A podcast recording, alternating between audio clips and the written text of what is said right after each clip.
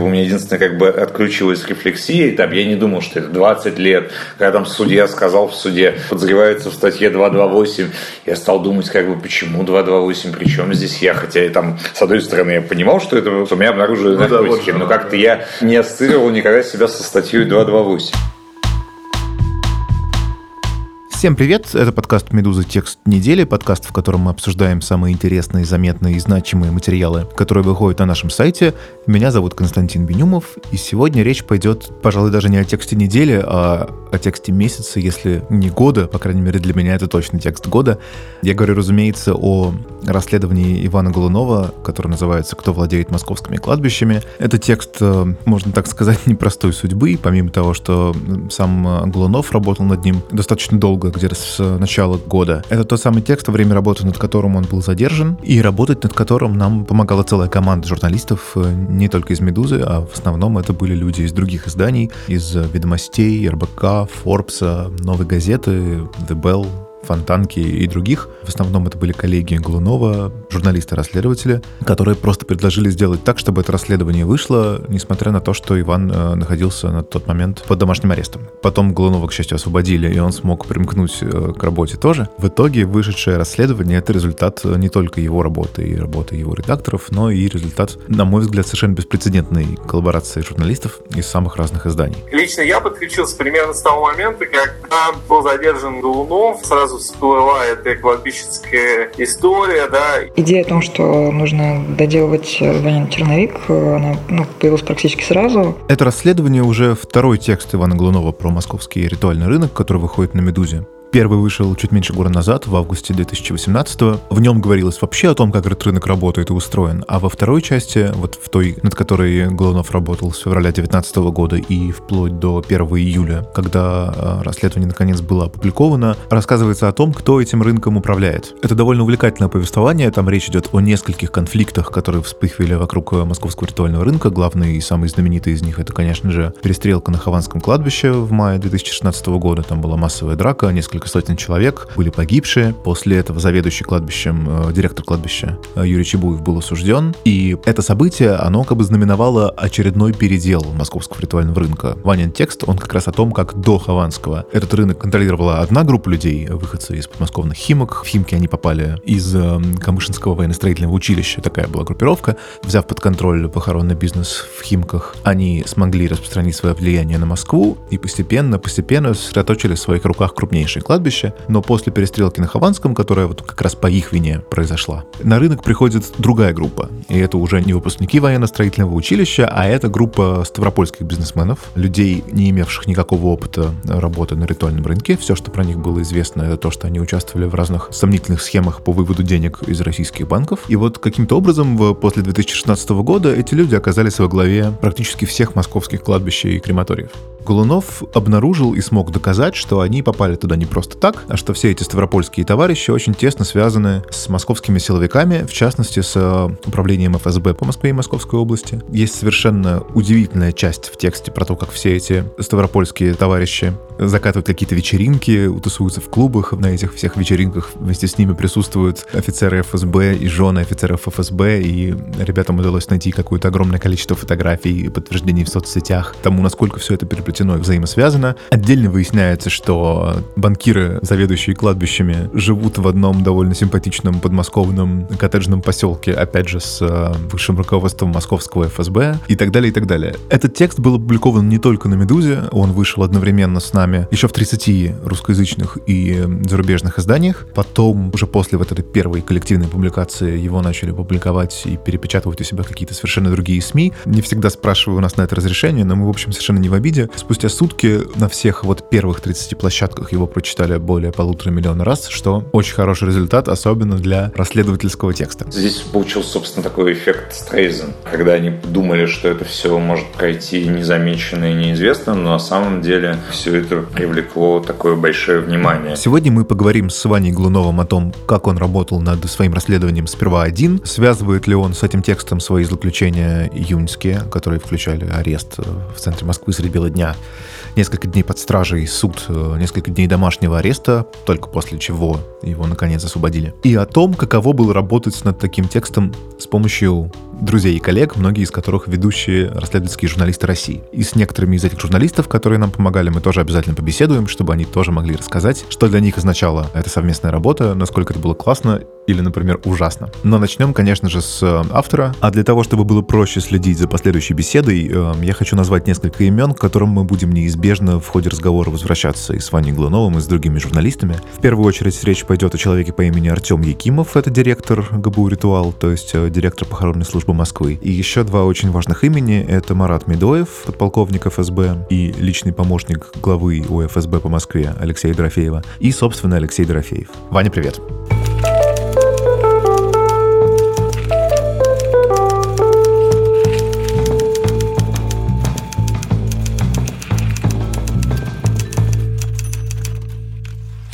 Смотри, вот вышло наконец расследование, которое готовилось с февраля этого года. Да, но вообще этой темой я занимаюсь, да, примерно где-то с э, весны, зимы прошлого года и выходил до этого один большой текст. И тогда, собственно, о том, как устроен вообще похоронный рынок в России, какие есть сложности, проблемы и так далее. И он как-то был в целом о всей стране, в целом о всем ритуальном рынке. И уже на тот момент было понятно, что там э, выделяется история там, с так называемой дракой на Хованском кладбище. Собственно, вообще с этой драки на Хованском кладбище начался мой интерес. Ну, я думаю, Все... что не только твой, да, всеобщий все мы знаем, что ритуальный бизнес э, такой сложный, довольно мутный. Когда случилась эта массовая драка на Хованском кладбище, в результате которых было убито трое человек, я тогда делал какую-то новость об этом, и в том числе там э, мне разные люди говорили, что вот это конфликт с э, директором кладбища, с таджиками, которые там работали. Я стал звонить своим знакомым, связанным с этой темой, в том числе там стал звонить разным чиновникам, стал спрашивать, действительно ли это так, и мне, собственно, там несколько несколько чиновников сказали, нет, нет, нет, это вообще никак не связано с директором а, кладбища. Хотя уже через несколько часов как бы эта версия официально была объявлена правоохранительными органами. И как-то мне стало интересно, что это такое. Что и, там и как это, такие, да? Да, и что же там за терки такие, почему директор кладбища да, может организовать массовую драку на 500 человек в воскресный день. Как такое может быть устроено? Вот. Что-то немножко там даже я сталкивался самолично с э, похоронной индустрией, как-то я более-менее косвенно ею интересовался. В какой-то момент, собственно, в прошлом году мы с э, моим редактором э, решили, что надо бы заняться этой довольно любопытной темой. Тогда это был еще Шурик Горбачев, видимо? Да, это был Шурик. Шурику, собственно, тоже понравилась тема могила, кладбище. Тогда, собственно, уже начинали какие-то поступать сигналы о том, что ой, а давайте как бы вы не будете там этим заниматься, тема такая сложная. И даже еще перед первым текстом, собственно, были там какие-то шутки о том, что вот на кладбищах много свободных мест, угу. зачем же их э, заполнять. И я даже как-то ну, в какой-то момент напрягся, и там все, что у меня было, все материалы, которые у меня были, с каким-то сопроводительным письмом отправил э, главному редактору и своему непосредственному редактору, просто на случай, если что-нибудь случится.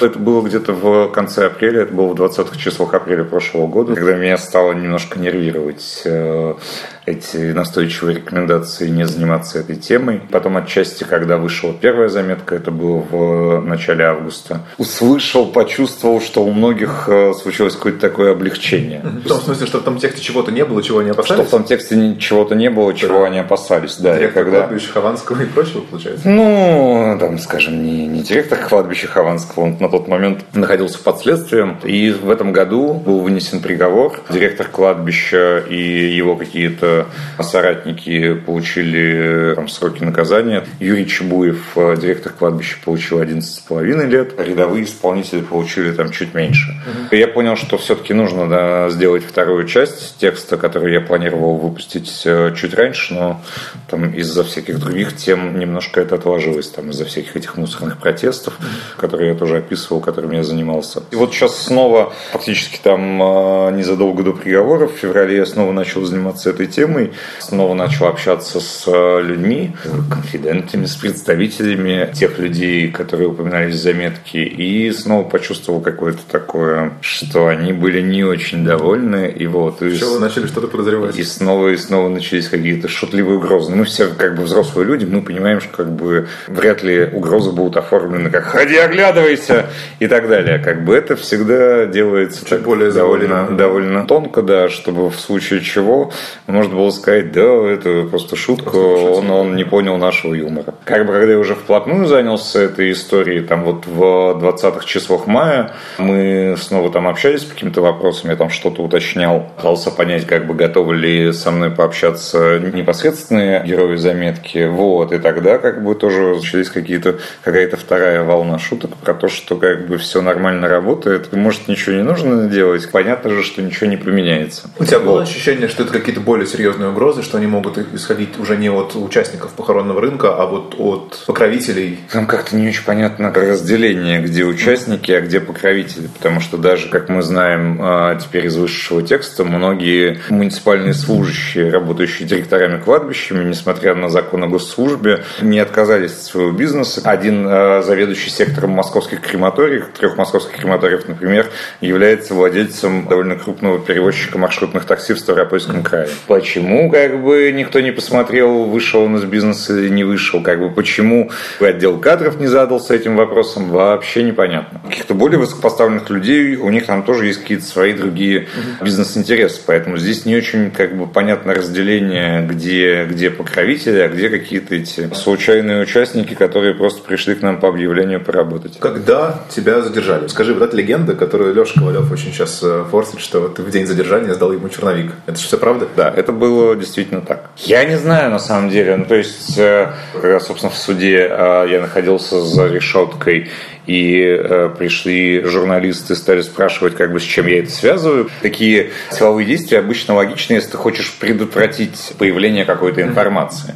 Поэтому обычно все эти угрозы, они связаны с текстом, который ты готовишь, а не с тем текстом, который вышел. С одной стороны. С другой стороны, до этого я писал текст о кредитных мошенниках, которые граждане Латвии с разными латвийскими финансовыми институтами придумали схему, в результате которой около 500 семей лишилась квартир в Москве. На самом деле больше, но просто как бы документально у меня есть факты там чуть более 500 случаев. По собственным оценкам там более полутора тысяч там пострадавшие называют такую цифру, но как бы мне хочется все-таки иметь какие-то документальные доказательства на эту тему, чтобы утверждать э, цифру.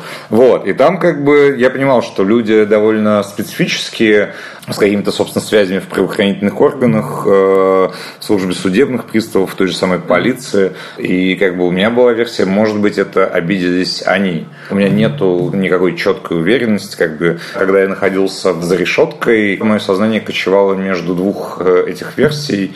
Они меня все время чем-то смущали. Ну, то есть это все было сделано так странно, так топорно. Люди, связанные с э, теми, кто занимает высокие позиции в спецслужбах, вряд ли бы они так странно и топорно это делали. Ну, это же может быть приказ, который спустили по некоторой цепочке. Я рассматривал такой вариант. Ну, смотри, человек наверху говорит, э, надо схватить этого, чтобы текст не вышел, а человек внизу получает указание, хватайте этого. Это немножко разные.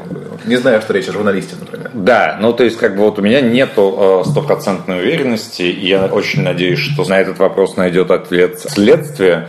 Но все мы помним историю также с э, Олегом Кашиным, когда все, собственно, начали говорить, что да, это, наверное, Василий Якименко, потому что там были какие-то конфликты у Олега с э, идущими куда-то там идущими вместе, вместе да? Наши это были. Наши, Росмолодежь, да, много разных слов было. Вот, а потом, э, собственно, выяснилось, что это совершенно Василий Якименко к этому не имеет никакого отношения, а к этому имеет отношение тогдашний губернатор. Губернатор Тучак, э, который, между прочим, области, да. который, между прочим, друг бывшего мэра Риги, они тут и бегали на пробежках. Да, еще сейчас э, я прочитал колонку в газете «Известия» Дмитрия Медведева, который говорит о том, что партия «Единая Россия», главой которой сейчас является Андрей Турчак, должна дружить с журналистами-расследователями.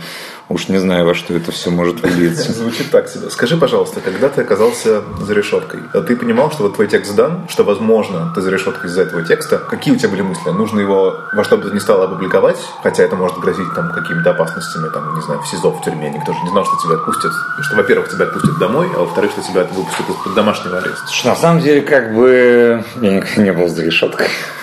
А, Мы все и смотрели, это, Нет, ну просто до этого, до этого у меня не было никакого подобного опыта. Может быть, там какое-то кратковременное КПЗ, там а, с какими-нибудь митингами, но как бы вот на протяжении нескольких суток как бы такого опыта у меня не было. Я не знаю, у меня довольно случилась странная психологическая реакция. Может быть, это что-то для мое личное, может быть, так бывает, но на моменте, когда там а, у меня обнаружили наркотики в сумке, окей, там, да, это подброс, это странная какая-то штука, но как бы у меня нет ответа, во-первых, как они оказались в сумке, но как они оказались во время обыска в квартире, это было настолько театрально и очевидно, как бы, что меня как-то парализовало, и я просто как бы у меня отключилась рефлексия. Я понимал, что у меня есть четкая задача. Мне нужен адвокат. Собственно, э, то, что я им говорил с момента задержания, о том, что никто не знает о том, что я задержан. Позвоните моим родным, моим коллегам, позвоните адвокату. В моменте обыска, просто когда это какое-то фантастическое безумие происходит, я вот дальше ни о чем не думал, кроме каких-то текущих. У меня была какая-то одна задача, мне нужен адвокат.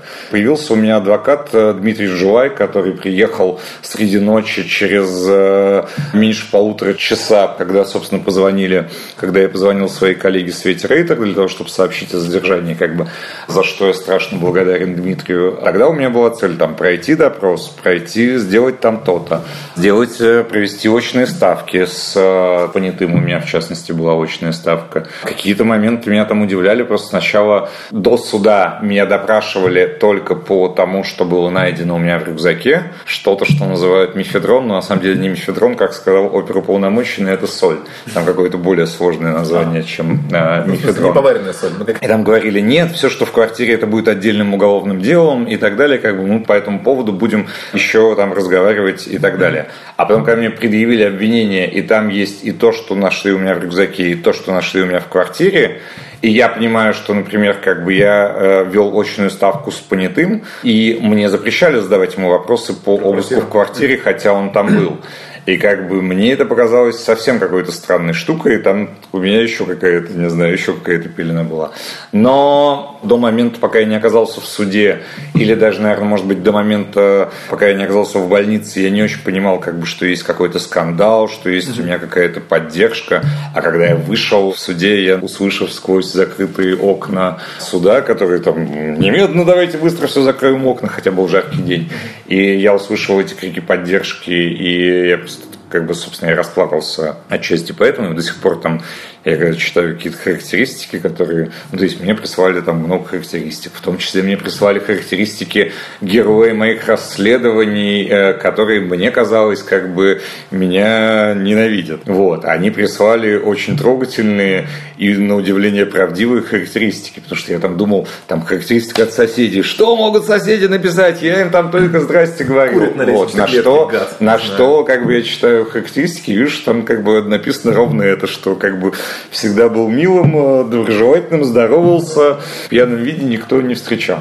Хотя там, там большей части соседей я даже не знаю, как их зовут. Да, все это было, конечно, очень э, трогательно и мило. И когда я вышел и посмотрел, я как-то стараюсь, я до сих пор не посмотрел все, что было написано а, на эту тему, но когда я там посмотрел трехминутный сюжет э, в вечернем Урганте, и я, конечно, понял, что происходит что-то сверхъестественное, и это какая-то невероятная история. Да, а, про текст как бы у меня спрашивали там через адвоката, а, мне задавали вопросы, как бы все ли нормально с текстом, а, можно ли его публиковать. Я говорю, что как, ну, я просто отдал текст, но не отдал как бы там тот массив документов, подтверждающих все мои слова. Поэтому я ответил, что, собственно, если вы считаете, что как бы в тексте все подтверждено, и вы сможете сами это доказать, то публикуйте. Если если у вас там есть какие-то зыбкие места, то давайте как бы мы конкретно по ним пройдемся, не знаю, в каком формате вы напишите мне письмо, я на него отвечу и покажу, что кто откуда взялось. Хотя там а, все абсолютно а, открытые документы, открытая информация, которую может найти каждый, за исключением некоторых а, моментов, касаемых конторы детского мира.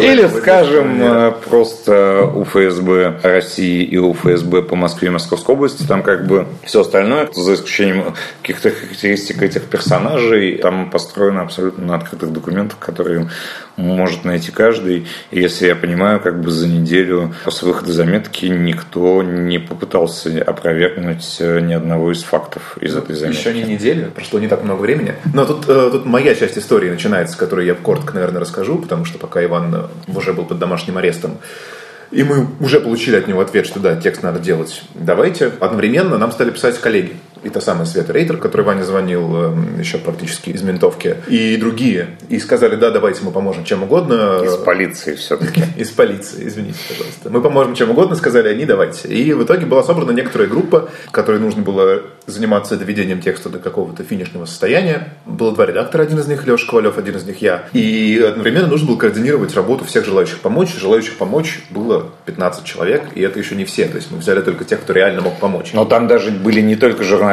там же, собственно, были, как я потом уже выяснил, и какие-то просто, скажем так, гражданские активисты. Ну, то есть там была проведена огромная работа с соцсетями, составлено Инстаграм генеалогическое древо всего клана, который, да, да, да. который как правило, да, довольно активно вел, вел себя в Инстаграме, непонятно зачем, не скрывая свой образ жизни. Гражданскими активистами даже некоторые расследователи выступали, потому что все реально ломанулись копать. И я могу сказать, что с одной стороны, это, конечно, было совершенно изнурительно, три недели. Во-первых, задача изменилась, да, потому что сперва задача была такая. Э, Иван находится под домашним арестом, ему запрещено в каком бы то ни было свободном формате с кем-то общаться и что-то комментировать, поэтому нам нужно проверить все, что есть, проверить, что проверяемо, постараться проверить то, что непроверяемо, то есть найти заново и сделать текст. Да, но там в итоге даже нашлось не заново, а там довольно много новых каких-то вещей нашлось, но там на самом деле коллеги нашли огромный массив информации, но мне казалось, что важно и честнее будет все-таки выпустить текст в том виде, какой он был до всех этих событий, чтобы, условно говоря,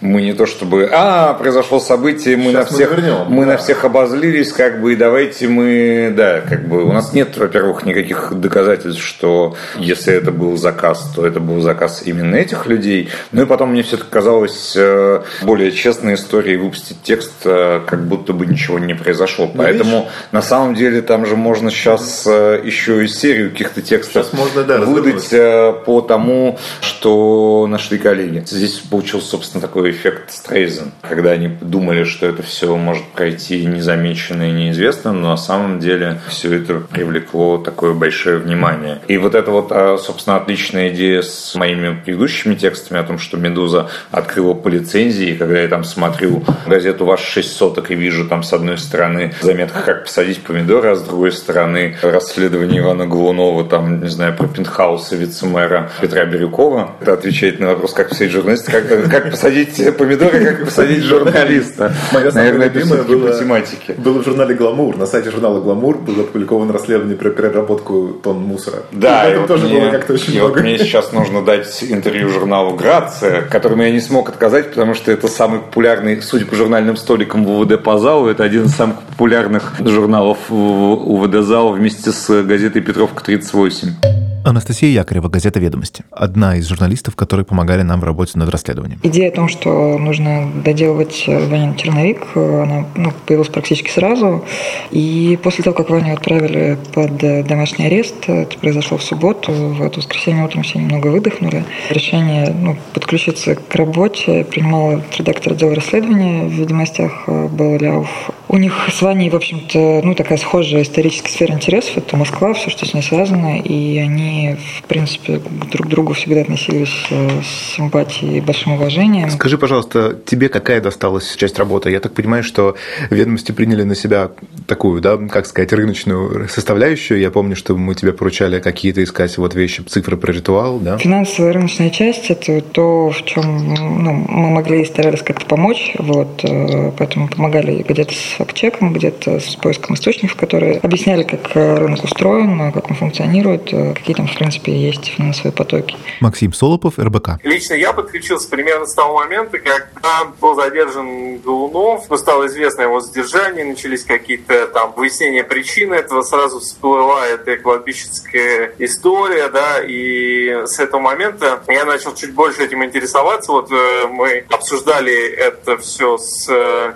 Алексеем Ковалевым о возможных заказчиках и так далее. И я звонил своим там источникам в правоохранительные органы, источникам, собеседникам, знакомым и так далее. И пытался составить свое как бы, представление об этой ситуации. Когда уже речь пошла о том, что расследование будет в таком формате доделываться, ну, тогда я предложил как-то продолжить вот это взаимодействие Ковалеву и вроде бы как бы без возражений коллег подключился к этому расследованию. Расскажи, пожалуйста, какой кусок работы на тебя упал? Ты очень помог с дополнительными источниками в силовых ведомствах, да? Ну, насколько это возможно, хотя большая часть информации, которая удалось получить от источников, она слабо верифицировалась, да, объективными данными, поэтому вошло в расследование, конечно, ее меньшая часть, это было какие-то уточнения по биографиям, ну, биографиям, соответственно, Дорофеева, Медоева и так далее, какие-то детали об их взаимодействии с другими ведомствами. А так, да, это были как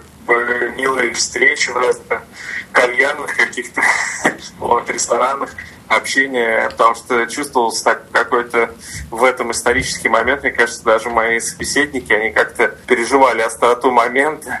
Судя по всему, действительно, так или иначе, общеизвестный факт, что сейчас э, силовых ведомств, в частности, в Федеральной службе безопасности довольно серьезно идет борьба, если можно так выразиться, ну, за различные конфигурации спецслужбы на ближайшие годы. В том числе э, подразумевается, что это будет некая конфигурация силовиков на момент передачи власти возможному преемнику там, и так далее. Mm-hmm. Вот эти вот все истории, они создают очень такую нервозную обстановку в этих всех правоохранительных органах. Соответственно, все скандалы, они приобретают дополнительный оттенок.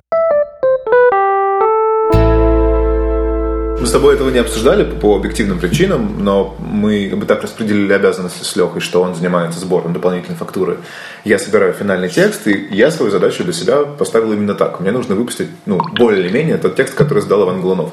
А вот весь мета-уровень который добавляется потом, да, что мы там уверены, что это те-то, поэтому давайте копать этих. Мне казалось, что нет, что нужно делать, конечно, нужно максимально бережно. Ну, там есть, там есть на самом деле, стоит сказать, что там есть как бы, э, условно говоря, полицейский какой-то полицейский, назовем это, след. Но опять же, вот ровно из тех э, соображений, которые я говорил, я считал, что его не нужно расширять, и он должен остаться ровно в том виде, который был на момент э, той самой сдачи заметки перед арестом. Ну, в общем, мы немножко даже спорили с новыми соавторами авторами о том, как это делать. Эм, все закончилось хорошо. Главным образом все закончилось хорошо, еще и в том смысле, что через два дня работы Иван счастливо был освобожден.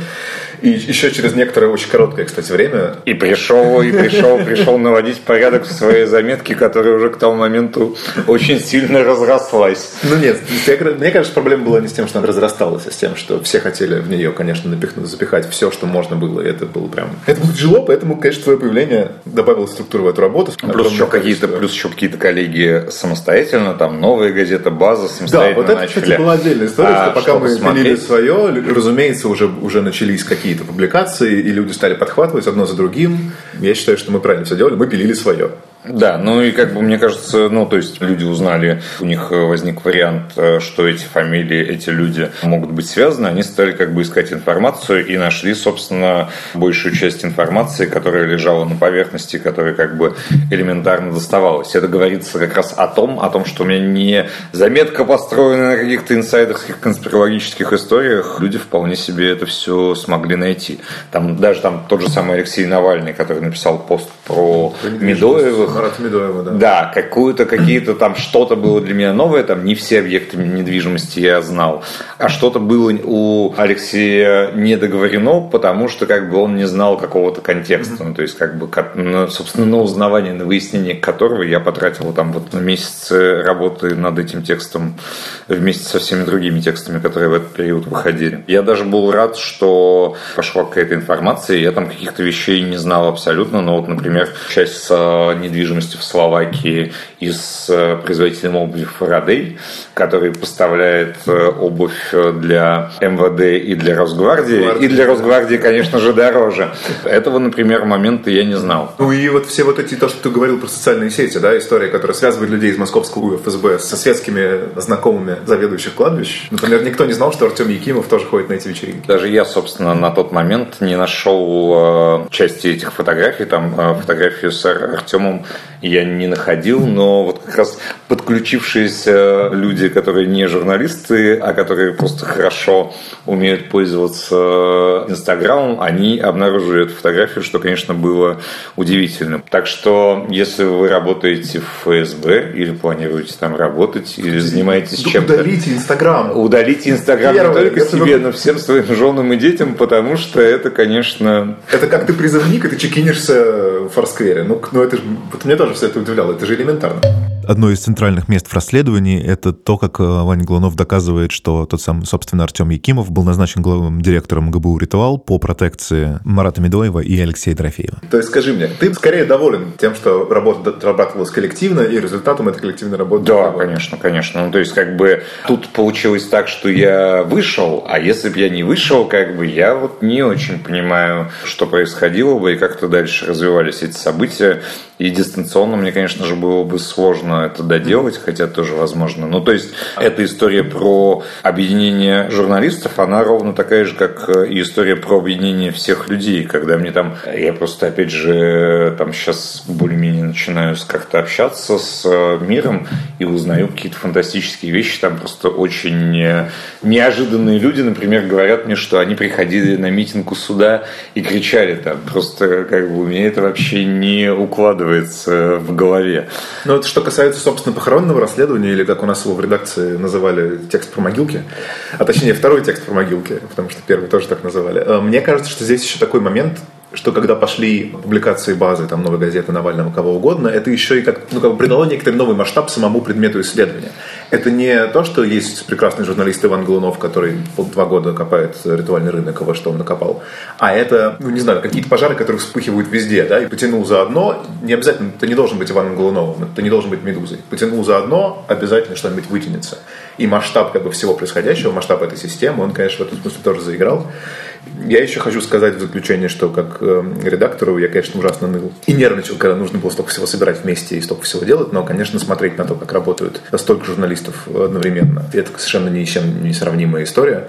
Если бы каждая заметка писалась с таким количеством источников, с таким количеством связей, с таким количеством, ну, просто тупо работы, которую люди готовы в это дело вложить, я не знаю, мне кажется, что а редактор быстро бы сошел с ума. Ну, редактор бы сошел с ума, редакторов надо было бы менять чаще, но, но конечно, журналистика да, выиграла бы. Просто еще все это объединение абсолютно разных журналистов, которые занимаются расследованиями, имеют разные привычки, имеют разные инструменты, методики. Оно еще позволило как получить какую-то дополнительную новую информацию, дополнительно ее проверить, потому что как бы 15 глаз лучше, чем э, один уставший, уже замыленный глаз, которому постоянно редактор говорит, где заметка, где заметка, где заметка. И, конечно, вот эта вот помощь коллег, она, конечно, неоценима вся эта история, которая произошла от момента задержания до момента выхода текста, она какая-то какая-то фантастика вообще. Скажи, пожалуйста, это было скорее интересно и увлекательно, или скорее нервно, или как? Вот какие у тебя ощущения, когда вот сколько мы больше двух недель потратили на этот текст, наконец он вышел? Безумно все интересно, во-первых, потому что ну, таким составом э, большим достаточно, и когда у людей разные совершенно сильные стороны, разные компетенции, это очень интересно так работать, потому что ты учишься чему-то в процессе. Ну и в целом это просто да, дико интересно. Ну интересно смотреть на Ванины исходники на таком вот промежуточном этапе, потому что когда делаешь какой-то факт-чек каких-то моментов, понимаешь, что у Вани действительно за каждым словом стоит э, бездна изучения разных совершенно источников, там от архивных подшивок газет до судебных исков. От нашей общей коллективной работы у меня осталось э, довольно теплые воспоминания, скажем так.